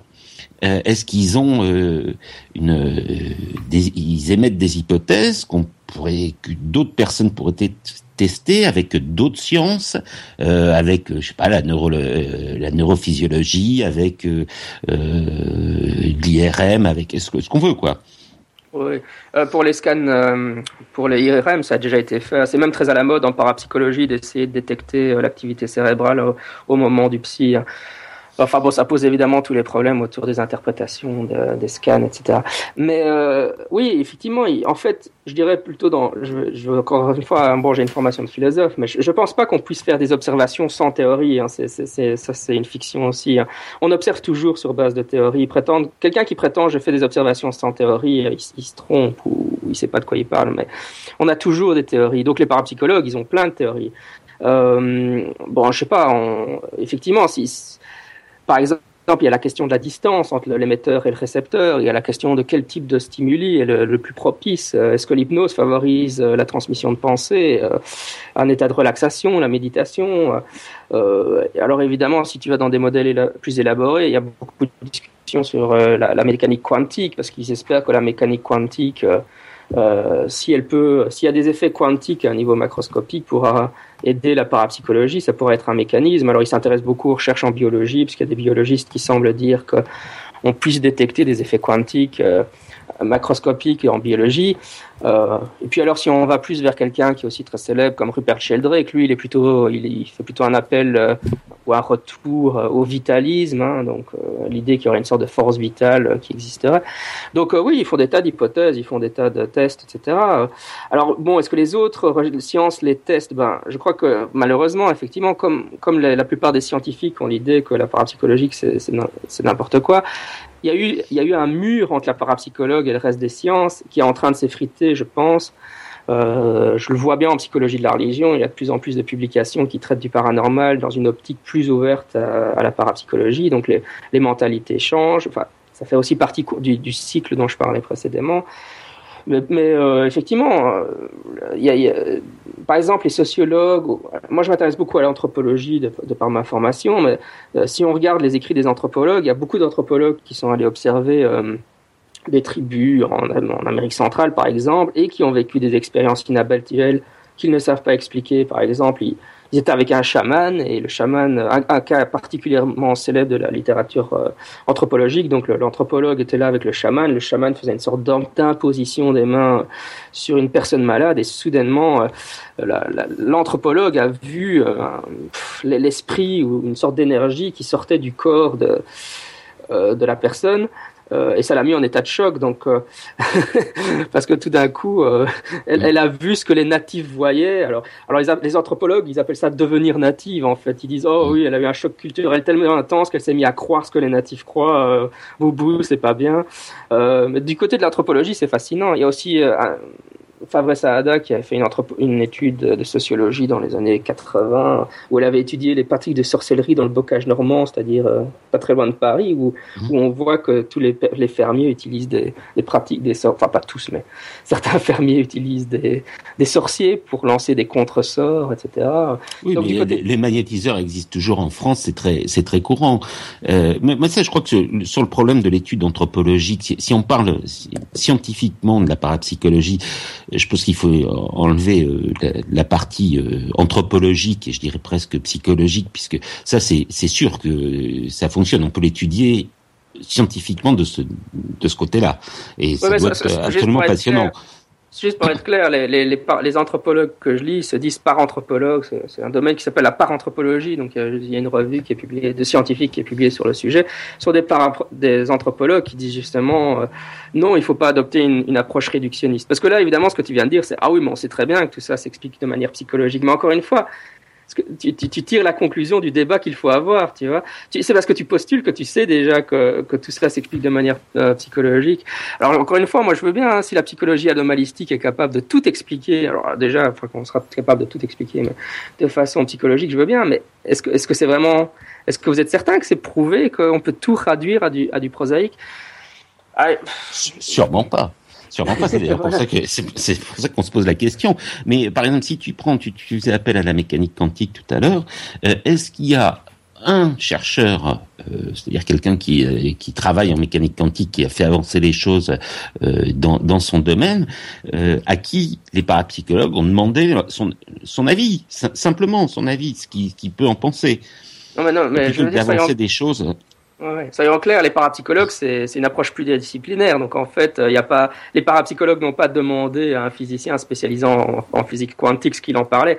Un physicien spécialisé en physique quantique euh, a publié euh, dans des revues de parapsychologie sur le sujet. Alors évidemment, tu vas me dire, oui, mais enfin, forcément, là, je suis bien d'accord. Là, c'est le sceptique. Je remets mon chapeau de sceptique. C'est jamais qu'un physicien. Il y a des physiciens spécialisés en physique quantique qui défendent pas les mêmes options, etc. On est d'accord. Mais euh, je veux dire, en, en, en parapsychologie, en fait, c'est un domaine où il y a des, gens formés à des tas de disciplines scientifiques. Principalement, il y a une filiation naturelle avec la psychologie, euh, de, de par les méthodologies employées par Rin. Mais euh, il y a beaucoup de physiciens, il y a beaucoup de philosophes aussi. Bon, c'est pas des scientifiques, mais qui interviennent dans le débat. C'est pas, c'est pas. Je, je sais pas. Qu'est-ce que vous pensez que les parapsychologues ont comme formation? Euh, à, à Édimbourg, c'est la seule université en Europe où on veut faire un doctorat en parapsychologie. Donc des gens qui auraient un, doctorat en parapsychologie, il y en a pas beaucoup. Hein. Euh, donc ils ont tous d'autres formations, ils ont tous d'autres carrières académiques. Euh, c'est tous des, des, universitaires ou des doctorants euh, qui ont une formation dans un domaine spécifique autre que la parapsychologie. Et, et quels sont ces domaines Alors les, les, les domaines privilégiés? Bah écoute, euh, ça dépend aussi de mes... Là, je réponds aussi en fonction de mes centres d'intérêt et de mes compétences. J'ai tendance, par exemple, les articles par des physiciens sur la physique quantique, euh, vu que je suis pas du tout compétent dans le domaine, je, je lis euh, les abstracts et puis je me contente de ça. Mais moi, je m'intéresse surtout à ceux qui, qui, sont du, qui sont du côté sciences humaines. Mais encore une fois, c'est vrai que, par exemple, la, la plus... Bon, Ma, je dirais que la, enfin, la grande majorité des parapsychologues sont des psychologues de formation au départ. Euh, pour des raisons évidentes. Enfin voilà, parce que la méthodologie, les méthodologies utilisées par Rin sont très similaires. Rin s'était inspiré en fait des méthodologies expérimentales de, des behavioristes de son époque. Il hein, n'y a, a, pas de secret. Donc forcément, bon, les, les, statistiques employées, les types de méthodologie rapprochent de la psychologie. Donc c'est quasiment plus naturel de, de, passer de la psychologie à la parapsychologie que d'un autre domaine. Parce que, par exemple, si on prend la psychokinèse, euh, c'est assez intéressant comme, euh, puisque là on est dans la physique pure et dure, puisqu'on va faire bouger de la matière. Euh, Là-dessus, euh, des physiciens doivent avoir, euh, doivent pouvoir amener des réponses, parce que ça pose une vraie question. Si on arrive à faire bouger quelque chose, on va changer pas mal de lois. C'est-à-dire que ça va remettre en cause, voire presque la relativité. Bah, oui, ça dépend. Enfin, la, la relativité, euh, je dirais. Ah ben, ça, la... ça, va au moins remettre le, ça, ça, remet en cause le problème de euh, que, que, les forces s'exercent soit dans un champ, soit de proche en proche. Le, le principe de localité, tu dis? Voilà, le principe de localité, mmh. exactement. Merci Alain. je cherchais le mot. Oui, enfin personnellement, je ne veux pas trop me lancer dans des réflexions de physiciens, mais bon, c'est vrai que c'est toujours euh, entre la, la physique d'Einstein et la physique quantique, etc. Personnellement, je, je, je pense qu'on on voit bien qu'il y, y, a des débats assez intenses en, en, physique entre la théorie des cordes, euh, la physique quantique, etc. Et on n'a pas encore un modèle unifié où on pourrait dire on sait tout ce qu'il y a à savoir. Bon, maintenant pour la, psy, la psychokinèse, euh, je dirais qu'il y a deux deux catégories de phénomènes classiquement en parapsychologie, à la microkinèse et la macrokinèse. La microkinèse, c'est typique Uri Geller. On peut constater à l'œil nu qui plie une cuillère. Euh, la microkinèse, c'est justement des expériences avec des générateurs de nombres aléatoires. Euh, bon, euh, moi j'ai aussi tendance à être plus sceptique de la, de la psychokinèse que de la télépathie, pour les raisons que tu dis, mais bon, voilà. Euh, je pense, je suis aussi beaucoup plus sceptique de la psychokinèse parce que je pense que les, les, expériences de psychokinèse que j'ai lues, euh, par exemple, euh, je crois que c'est Schmitz qui s'appelle, qui est un, un, des principaux promoteurs de la, des expériences de microkinèse en micropsychokinèse dans les années 80 ont été largement euh, démystifiées, enfin en tout cas expliquées euh, les, les, défauts méthodologiques par euh, Alcock dans un ouvrage que j'ai. Donc je, me, je me vois mal défendre la, la psychokinèse. Mais encore une fois, c'est pas parce que la psychokinèse, pour l'instant, bon voilà, on en est là. euh, enfin, je veux dire, le, le, le terrain de jeu n'est pas un terrain unifié. Quoi. Il y a des preuves plus convaincantes pour le Gansfeld que pour la psychokinèse. Tu vois, enfin, bon, alors évidemment, je peux faire une défense plus, plus convaincante de, de la, du Gansfeld que, que, de la psychokinèse aussi. Ça, pas bien grave. Tu, tu, peux juste nous rappeler en deux mots ce qu'est le Gansfeld Tu, tu l'as évoqué tout à l'heure, mais j'ai pas retenu. Bah, le Gansfeld, c'est une, une, expérience, un protocole expérimental où on met la, une personne dans une pièce. Et là, il y a un bruit, euh, un, fond. En fait, on, on, on l'isole sensoriellement en lui mettant un, un, bruit très, très léger qui l'empêche d'entendre d'autres bruits. On lui met des sortes de balles de ping-pong. Mmh. Et elle est dans un état intense de, de, relaxation. Et dans une pièce à côté, euh, euh, quelqu'un choisit des photos. Enfin non, c'est un ordinateur parce qu'on a fait l'auto-Gansfeld maintenant. L'ordinateur choisit des photos aléatoirement et alors euh, la photo qui est choisie bah, doit être transmise par l'émetteur au récepteur qui est dans la pièce d'à côté. Et voilà, c'est de nouveau la même histoire. En fait, c'est la, dif la différence avec les expériences classiques de RIN, c'est l'idée qu'une personne en état d'isolation sensorielle serait plus réceptive au psy qu'une personne qui n'est pas, euh, qui, est, qui est dans la vie de tous les jours, quoi. Mm -hmm. Mais juste euh, peut-être, oui. Pardon. Non, non, non, mais non, c'est juste pour pour pour toujours. Euh, enfin, la question étant, est-ce que c'est une science, etc. ou pas? Bon, la, la science, moi, c'est un truc. Enfin, ça ça m'a fait un peu tiquer dans les dans les commentaires là, dans la chat room et, et, autres, de dire la science. Bon, là, maintenant, on sait le boson de Higgs, ça existe, etc., etc. Bon, j'ai toujours un peu des problèmes avec ça. Le, les, les, sciences, bon, ça reste des modèles euh, qui ont l'air de marcher plus ou moins bien et l'éther a existé pendant des années avant qu'on se rende compte que c'était pas cohérent avec ce qu'on observait. Et d'une certaine manière, voilà, ce qui, ce qui fait qu'une science va s'installer et qu'on va trouver que c'est bien, etc., c'est aussi que ça a une certaine cohérence, que ça permet de prévoir des choses, que ça, que ça permet d'expliquer d'autres choses qu'on avait vues par ailleurs. Oui, tout à fait, euh, je suis d'accord avec ça. Comme, comme, on approche tout, tout, tout, doucement de la fin, je voulais quand même aborder le point, justement, euh, la question de la démarcation, parce que Alain m'avait dit que c'était la question de ce soir.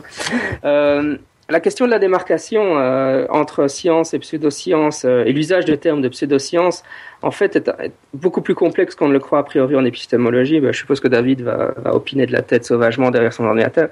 mais mais euh, en fait, euh, la, la, vérité, c'est que ça, ça fait un beau moment que les philosophes essayent de déterminer des critères qui permettraient de distinguer quelque chose qui serait la science versus la pseudoscience et qu'ils n'y arrivent pas tellement bien.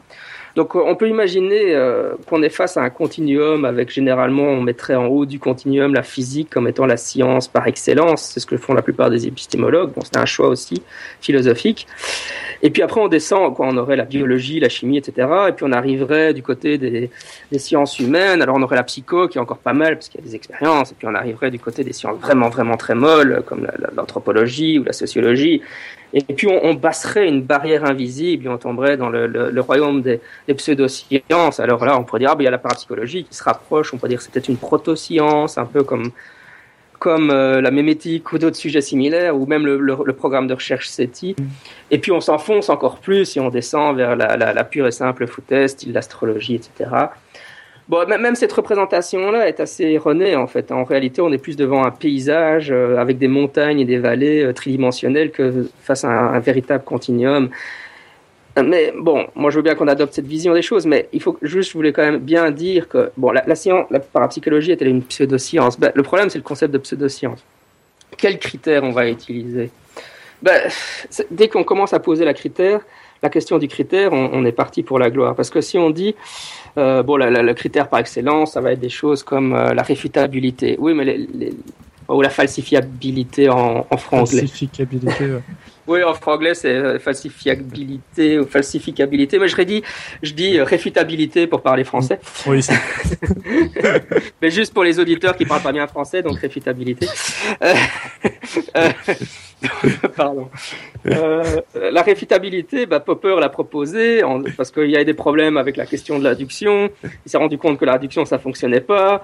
Euh, je vais pas commencer à rentrer à expliquer c'est quoi l'adduction, mais la réfutabilité, alors il s'est dit, ah, c'est un super critère. Donc, par exemple, la psychanalyse, c'est pas réfutable, donc c'est une pseudoscience. Super. Sauf qu'en fait, ça fonctionne pas C'est-à-dire que le problème, c'est que les, scientifiques, en réalité, ils, ils, font pas des expériences pour réfuter des, théories. Ils font, ils font généralement les, des expériences pour confirmer leurs théories. Et qu'en plus, empiriquement, mm-hmm. dans des, sciences comme la physique, les, épistémologues sont, sont rendus compte que quand, on est, quand les scientifiques étaient devant un cas qui, en apparence, réfutait leur théorie, ils avaient tendance à mettre ce qu'on appelle des hypothèses ad hoc, de mettre des hypothèses protectrices qui empêchaient la réfutation. Donc l'exemple classique que je vais citer, qu'on met dans tous les manuels d'épistémologie, c'est évidemment en, la physique newtonienne avec Uranus.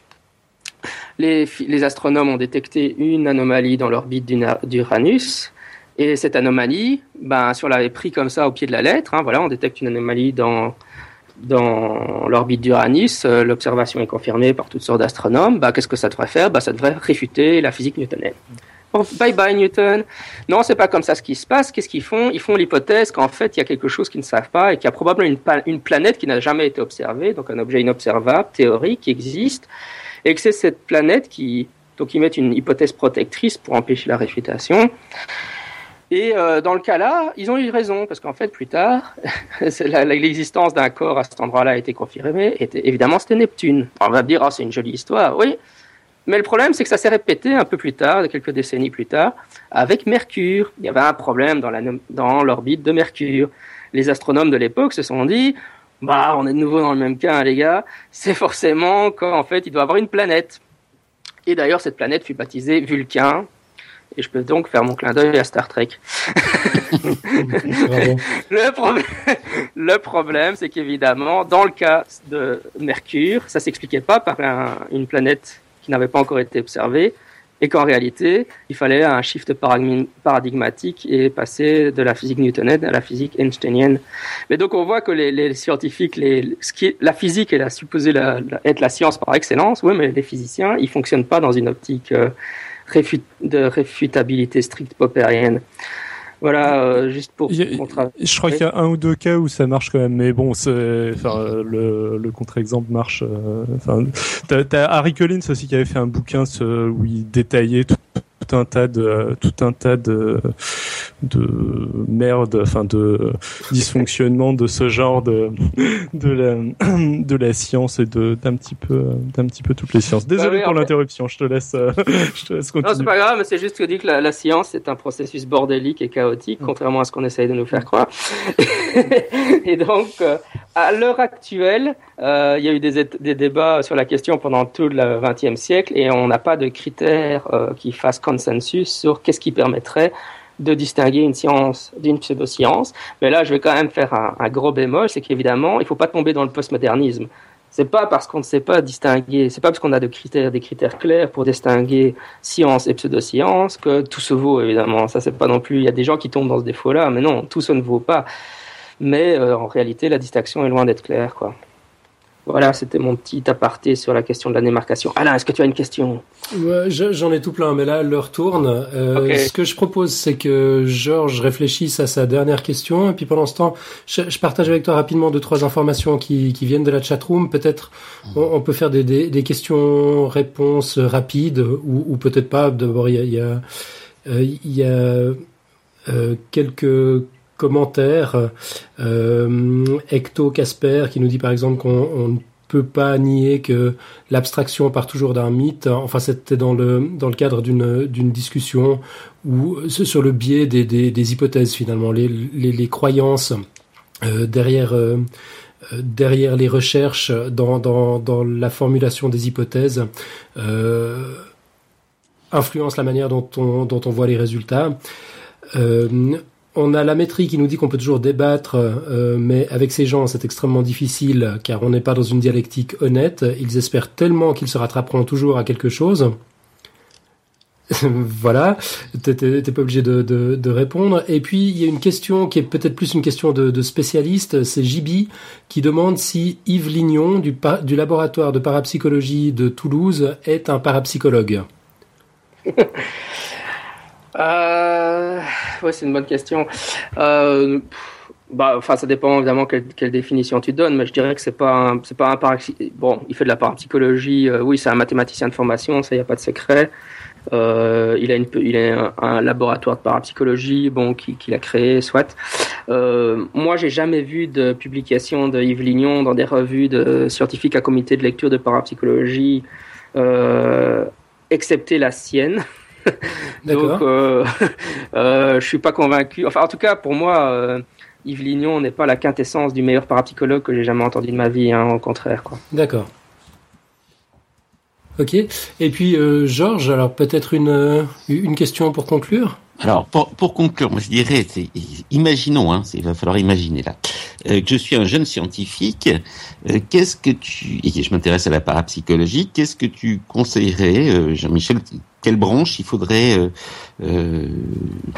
dans quelle branche il faudrait aller et vers quelle université? Et quel bah, sujet d'études choisir, tu choisirais? Je pense que le, plus simple, si tu veux faire de la parapsychologie, si un jeune chercheur veut faire de la parapsychologie, c'est de faire un, doctorat en parapsychologie. Euh, je lui conseillerais même de faire quelque chose plus vraiment euh, euh, de, la, psychologie. je veux dire, un, j'ai dit en parapsy, mais un doctorat en psychologie, même en neuropsy pour neuropsychologie pour être vraiment formé à la, à la méthode expérimentale de manière robuste. Et après, essayer de se former euh, je dis, par exemple, il y a le cours en ligne de l'université d'Édimbourg. Ou, euh, enfin, je sais qu'il y a des Français qui ont fait des doctorats en parapsychologie à l'université d'Édimbourg après un doctorat en psychologie ou en neuropsychologie. Ça me paraîtrait la, la voie royale. Mais évidemment, euh, il faut quand même, j'avertirai quand même ce jeune chercheur que euh, dans l'état actuel des choses, probablement que, que, faire ça, ce sera tuer sa carrière directement dans l'œuf. Euh, et que probablement que la meilleure stratégie, c'est de ne surtout pas faire de la parapsychologie. Bon, eh ben c'est gay. non, mais j'ai une réponse honnête. Mais... Non, non, non, mais je comprends. Si tu, si tu veux être nommé comme prof d'UNIF, à mon avis, euh, dire que tu as fait un doctorat en parapsychologie, c'est pas vraiment génial, quoi. Si tu trouvais quelque chose, ce serait euh, le prix Nobel assuré. oui, effectivement. Pardon de la question, mais un prix Nobel de quoi Hein bah, Un prix Nobel de quoi bah, ça serait un prix Nobel de parapsychologie parce que, au cas où vous le sauriez pas, la parapsychologie a été reconnue aux États-Unis euh, par l'Association euh, américaine des sciences. Donc, euh, c'est considéré par l'Association américaine des sciences comme une science officiellement depuis la fin des années 60 ou 70. Non, mais je sais pas parce que le prix Nobel est suédoa, donc ils s'en foutent peut-être de, de la vie des Américains. Mais bon, ça c'est un autre problème pour avoir un prix Nobel de médecine si tu faisais des choses sur euh, la mort imminente, euh, ou euh, tu pourrais avoir un prix Nobel de physique si tu faisais, euh, t'arrivais à montrer la, la, la psychokinèse, par exemple. D'accord, mais sachant qu'il n'y a pas de prix Nobel de maths, ça me ferait mal qu'il y ait un prix Nobel de parapsychologie. ouais, vous avez la médaille Field, vous. on fait ce qu'on peut, hein, c'est moins cher. Hein. Ah, ah, mais ça rapporte quand même, hein. Voilà, j'espère que. c'est guerre de clocher. Non, pas, pas du tout, c'était passionnant. C'était passionnant. Tous mes, euh, fans de sceptiques, parce que je veux quand même dire, je sais bien que la position que je défends, enfin, je me suis fait. Bon, je suis quand même effectivement critique de la parapsychologie, mais, mais, euh, mais pas dans le sens que je considère que ce sont tous des charlatans et que c'est une pseudo-science et qu'une fois qu'on a dit ça, on a dit tout ce qu'il y avait à dire sur le sujet. Mais c'est vrai que je veux juste rappeler qu'aujourd'hui, je me suis fait un peu l'avocat du diable. Bon, c'était un petit exercice amusant. Euh, et voilà. Ouais. Et écoute, quand on a commencé le débat, moi je pensais que tu allais défendre la parapsychologie en tant que en, tant que science.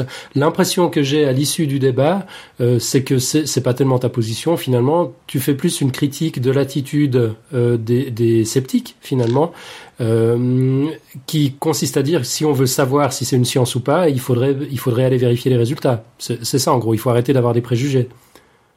Oui, effectivement, c'est vrai que c'est le message que, que je m'évertue à lancer sur, euh, sur mon podcast euh, à propos de tous ces sujets. Hein.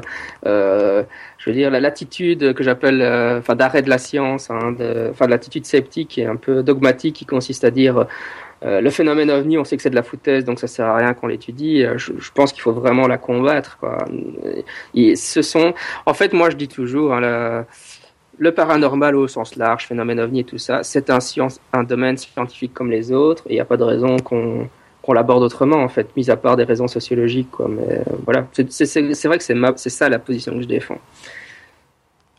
D'accord. Euh, je- Mm. Allez, je, je- je- je lâche quand même une dernière petite. euh, J'ai j'ai envie d'appeler ça une provocation, mais je t'ai entendu dire. ai peut-être une après. Ouais, précisé, je t'ai entendu dire précisément le contraire sur les médecines alternatives, par exemple, ou euh, sur euh, sur la même éthique. Euh, je sais pas, tu tu tu défends toujours cette position ou t'as t'as t'as la même attitude par rapport à ces disciplines-là que par rapport à la parapsychologie aujourd'hui?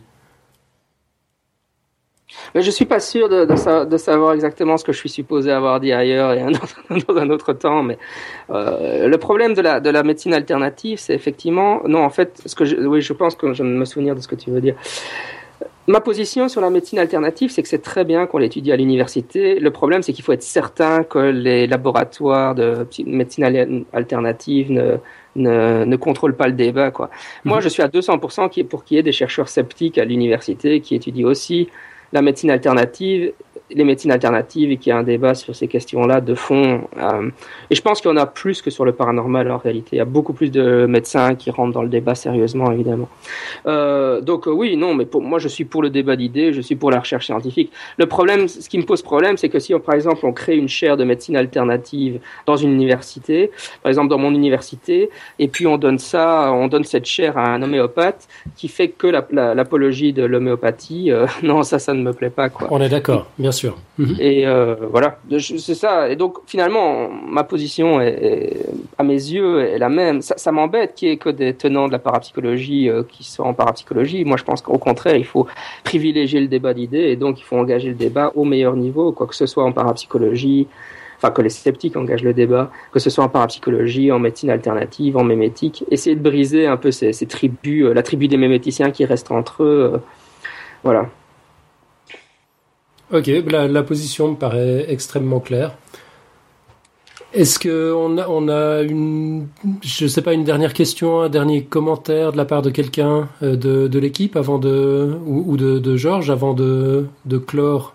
Non, je Bah, crois que David moi, avait c'est- une, avait une- que je voulais dire était assez proche de ce que tu as dit en fait. Enfin, ce- moi, je, je- j'ai l'impression pour revenir sur le euh, sur la partie euh, faire en sorte que des personnes neutres, disons, euh, s'intéressent s'intéressent au domaine. J'ai l'impression que la solution ce serait plutôt de, euh, en effet, de euh, les mettre le mettre au même niveau que éventuellement moi ce que j'appellerais des sciences non vérifiées comme la mémétique qui, en est qui en est un qui en est un bon exemple plutôt que de le moi j'ai l'impression que c'est plutôt le mot le mot parapsychologie ou paranormal et ce qu'il implique qui fait que il y aura peu de, pers- de personnes neutres qui vont accepter d'étudier la question et donc c'est pas mal en effet de de le mettre au même niveau que par exemple la mémétique même si je suis un défenseur de la mémétique et pas de et pas de pas du tout de de la parapsychologie vous l'avez compris Et ce qui est marrant, c'est que c'est quand même exactement, enfin, ça, pour, ça devrait être exactement la même question, la même démarche, encore une fois. On n'y Tout à comprend fait, rien. je suis d'accord. Et, et on n'y comprend rien, on essaye d'y comprendre quelque chose. C'est juste ce qu'il faut combattre, de mon point de vue, c'est, des gens qui prétendent avoir la réponse avant de, enfin, voilà, avant d'avoir posé la question. Le avant d'avoir posé la question. C'est ça, c'est, on cherche, euh, on cherche des, des, des, des- voilà. On cherche des questions aux réponses qu'on a. Ok, le mot de la fin pour euh, Georges?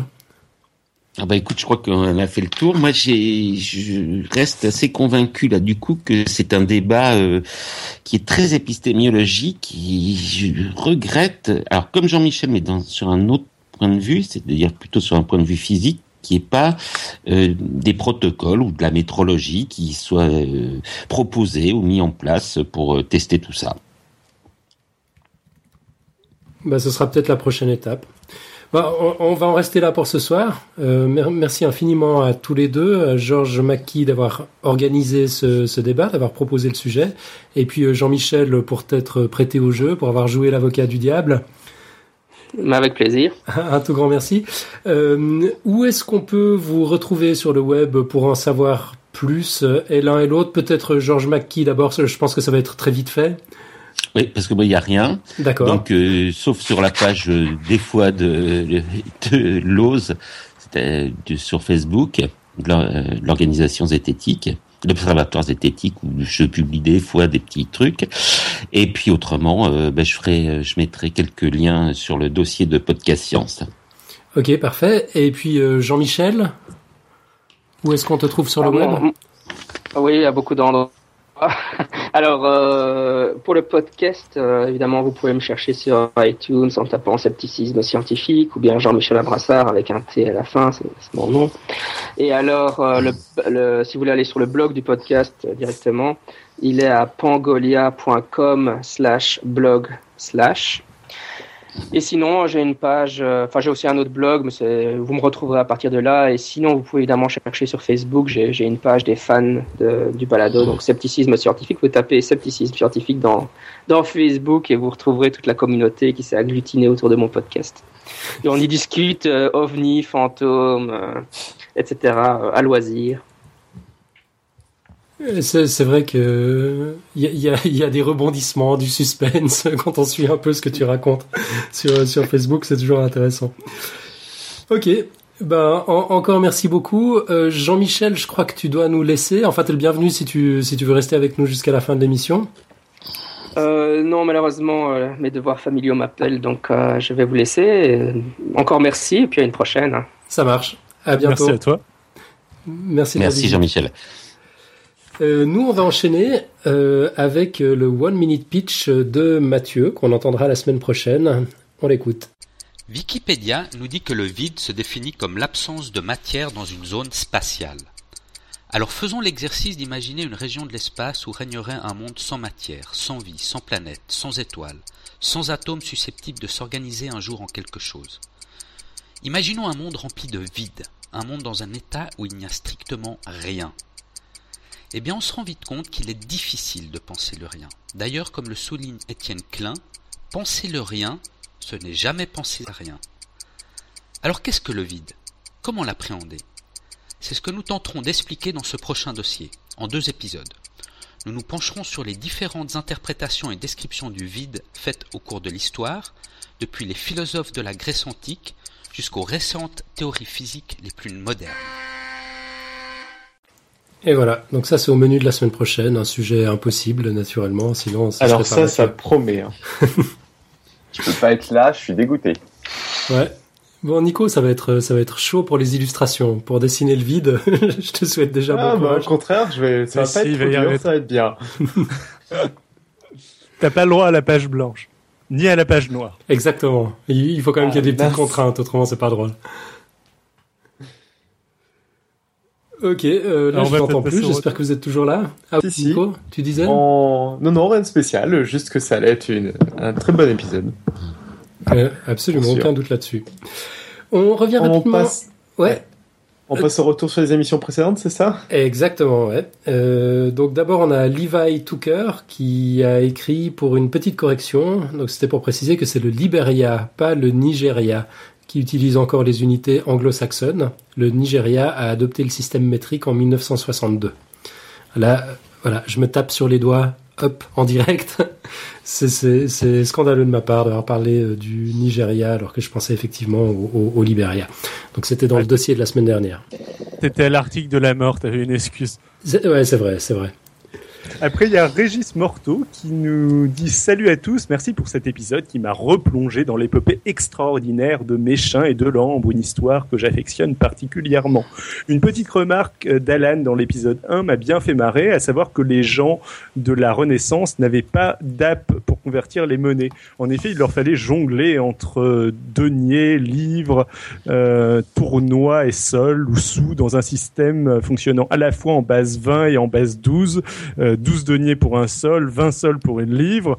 Euh, mais en cela, ils étaient néanmoins aidés par les tables de compte, l'app de l'époque, l'iPhone de l'époque, euh, sorte Très de pratique boulier, dans la poche. Euh, fonction- oui, fonctionnait à partir de jetons placés euh, sur un tableau tracé sur une nappe que l'on dépliait pour l'occasion euh, ou directement gravé sur le bois du comptoir des commerçants. Donc il y avait il y avait déjà la version mobile et la version fixe.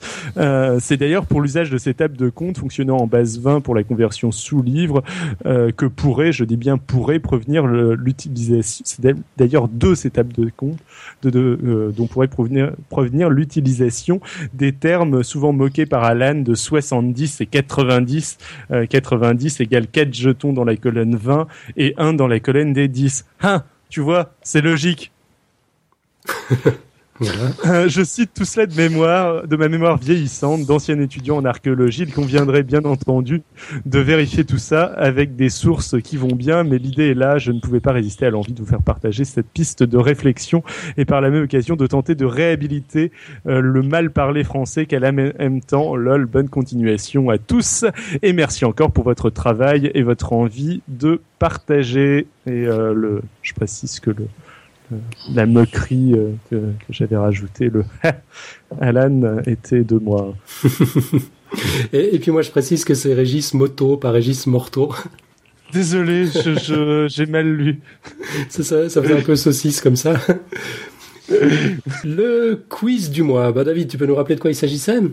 Manger trop salé augmente le risque d'hypertension artérielle, info ou intox.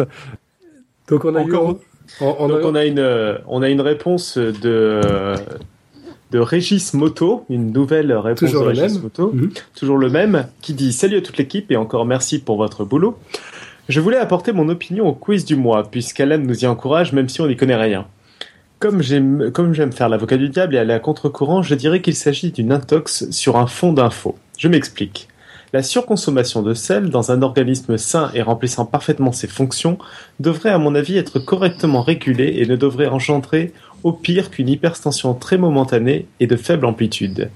J'imagine que des mécanismes doivent se mettre rapidement en place pour compenser une hausse du volume sanguin due à une pression osmotique plus élevée et du fait de l'apport des ions Na+, et Cl-, comme par exemple la vasodilatation et l'accroissement de la vitalité rénale. Par contre, il est bien évident que dans un organisme défaillant à, mettre ces mécanismes en place, la surconsommation de sel doit se traduire par une hypertension et que par conséquent, les gens sujets à l'hypertension doivent freiner, voire stopper leur consommation de sel. C'est bien connu. J'ignore par contre si la surconsommation de sel régulière peut engendrer ou non à terme sur le corps sain une défaillance sur ces mécanismes. La subtilité et le piège de la question est à mon avis dans cette nuance. Pour conclure, et comme il faut bien se mouiller, je dirais que non, dans un corps sain, la surconsommation de sel n'engendre pas de risque direct et immédiat d'hypertension artérielle, mais qu'elle est à proscrire chez les personnes hypertendues. Bonne continuation à tous. Si ça, c'est pas de la belle réponse. Ouais, ça, c'est de la sacrée réponse. Magnifique. Merci beaucoup, Régis. Bah, je vais peut-être vous donner euh, ma réponse, finalement, depuis le temps qu'elle se fait attendre. Donc, euh, vous avez été nombreux à répondre à ce quiz. L'unanimité était quasi sans faille, si ce n'est euh, la, la dernière intervention de, de Régis, qui était un peu plus nuancée. Info, avez-vous presque tous répondu d'une seule voix? Alors pourtant, quand j'ai lancé le sujet, j'avais en tête un article que j'avais lu il y a un peu plus d'une année. Je l'avais déniché sur le site DocBuzz, qui se veut l'autre information santé.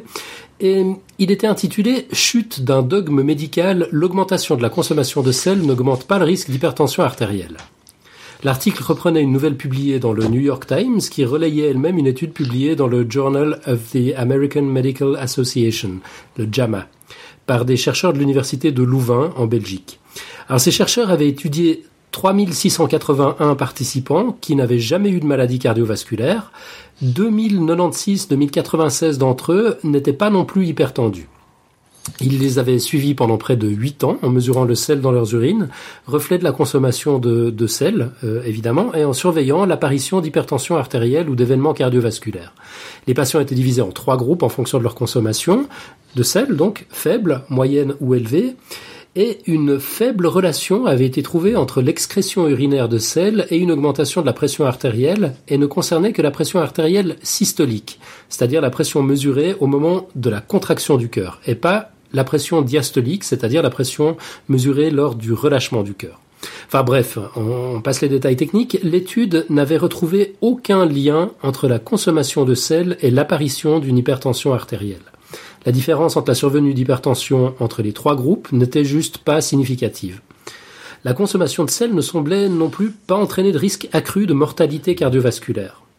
Donc cette étude remettait en cause le lien qui était supposé entre consommation de sel et augmentation d'hypertension artérielle, voire de décès cardiovasculaire.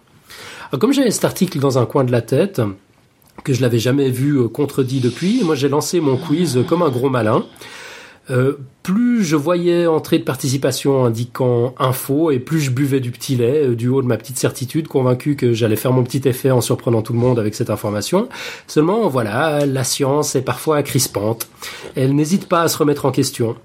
Euh, elle remet en question les petites certitudes, dont la mienne. Ainsi, lorsque je suis allé voir dans Google Scholar si ce papier avait été beaucoup cité, j'ai découvert que pas mal d'eau avait coulé sous les ponts depuis l'été 2011. Le papier est cité 85 fois, et la plupart du temps par des articles qui contredisent ses conclusions.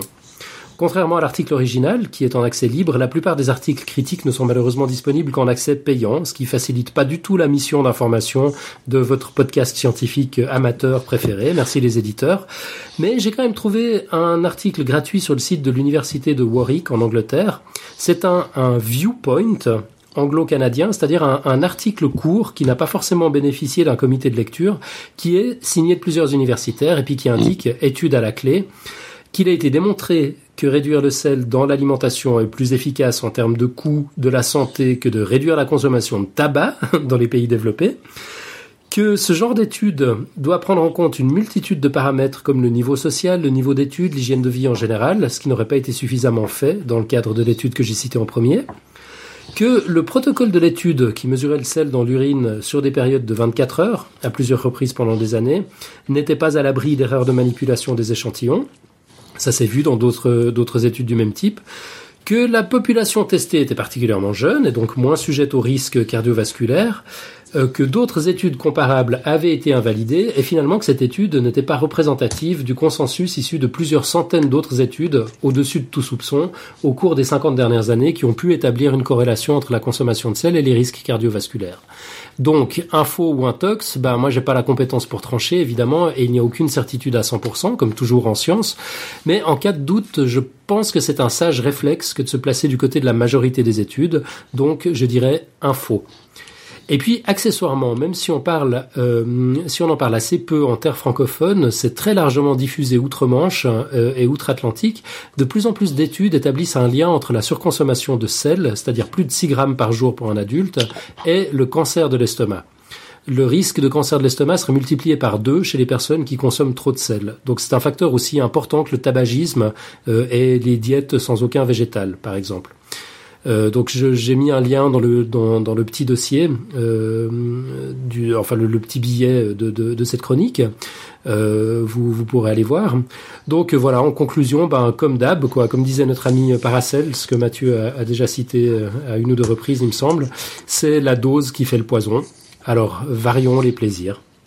J'ai une conclusion supplémentaire, c'est que la théorie de Nico disant que à chaque fois c'est des intox euh, se vérifie dans les intentions, c'est-à-dire que dans, dans, ton intention ça devait être une intox celle-là.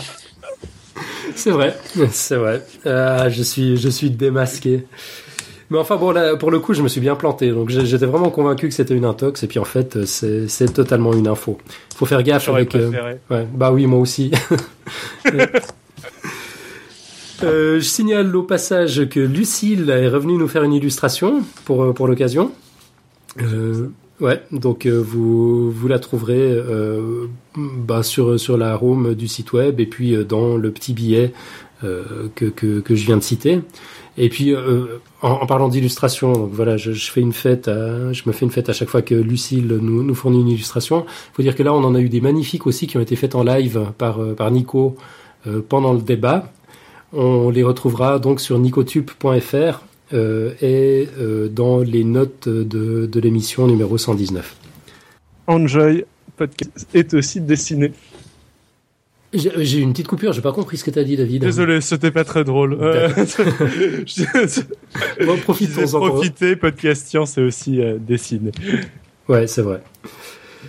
Euh, on en profite pour lancer un nouveau quiz. Alors je vous propose cette fois-ci, euh, bah, oh, Robin, est-ce que est-ce que tu veux le lancer? Ah bah si tu veux, oui. Euh, c'est un que t'as piqué dans la liste que j'avais envoyée, c'est ça? Euh, Écoute, même pas, non. Même pas. Et, elle y ah, était? Je croyais que je l'avais mise. D'accord. Je crois qu'elle y était, mais c'est pas. Euh, la question est l'eau froide gèle plus vite que l'eau chaude. Info ou intox pour participer, enregistrez votre réponse euh, sous forme de commentaire écrit audio sur le site de Podcast Science et euh, la réponse du quiz arrive dans quelques semaines. Ouais, donc on répète une dernière fois le quiz, Robin, c'est? L'eau froide gèle plus vite que l'eau chaude. Info ou intox Ouais, donc euh, quand on la met au congélateur ou euh, si, euh, si on la pose sur la banquise, hein, par exemple. C'est ça. Voilà. Euh, vu l'heure, je vous propose qu'on zappe pour cette semaine la passionnante recherche de Dr Xil, mais on y reviendra la semaine prochaine.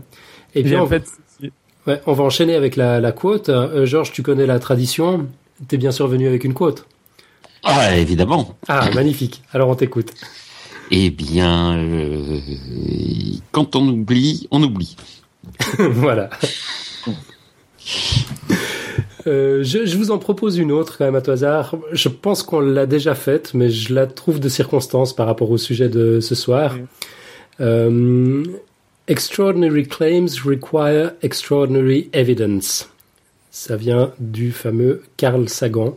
C'est- un classique. Euh, Quelqu'un se lance dans la traduction, David? Des affirmations extraordinaires nécessitent des euh, évidences, des preuves extraordinaires. À méditer donc pour, euh, pour la semaine prochaine. Euh, plug rapidement, moi j'ai pas grand chose à dire si ce n'est qu'un nouvel épisode de Spoiler Alert est disponible.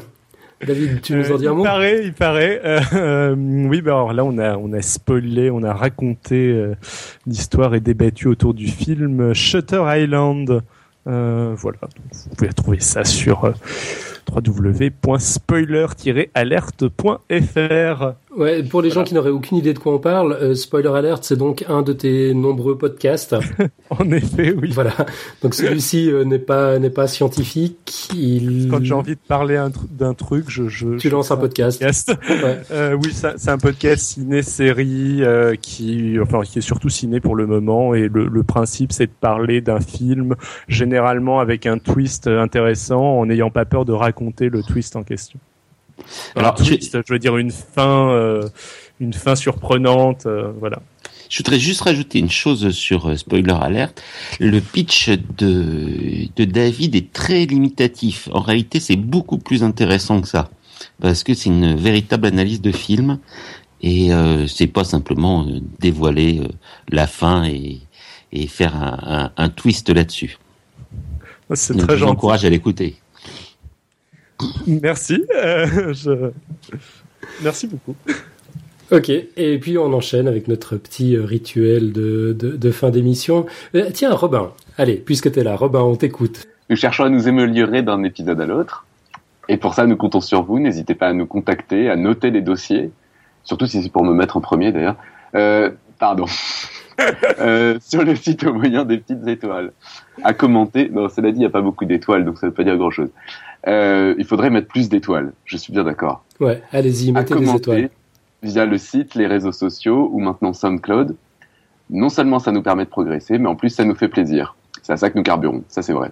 Ouais, et si vous nous aimez, d'ailleurs si vous nous écoutez, c'est probablement parce que vous nous aimez, ben permettez à d'autres de nous aimer aussi, Euh, et donc d'abord de nous découvrir en commentant et en notant aussi le podcast sur iTunes, Podcast France, les différents portails et apps sur lesquels vous pouvez nous trouver, maintenant aussi sur SoundCloud, en partageant massivement nos dossiers et les émissions audio sur les réseaux sociaux. Vous pouvez nous suivre sur Twitter, vous nous trouvez sous euh, Podcast Science. Vous pouvez nous liker sur Facebook, vous nous trouvez aussi euh, sous Podcast Science.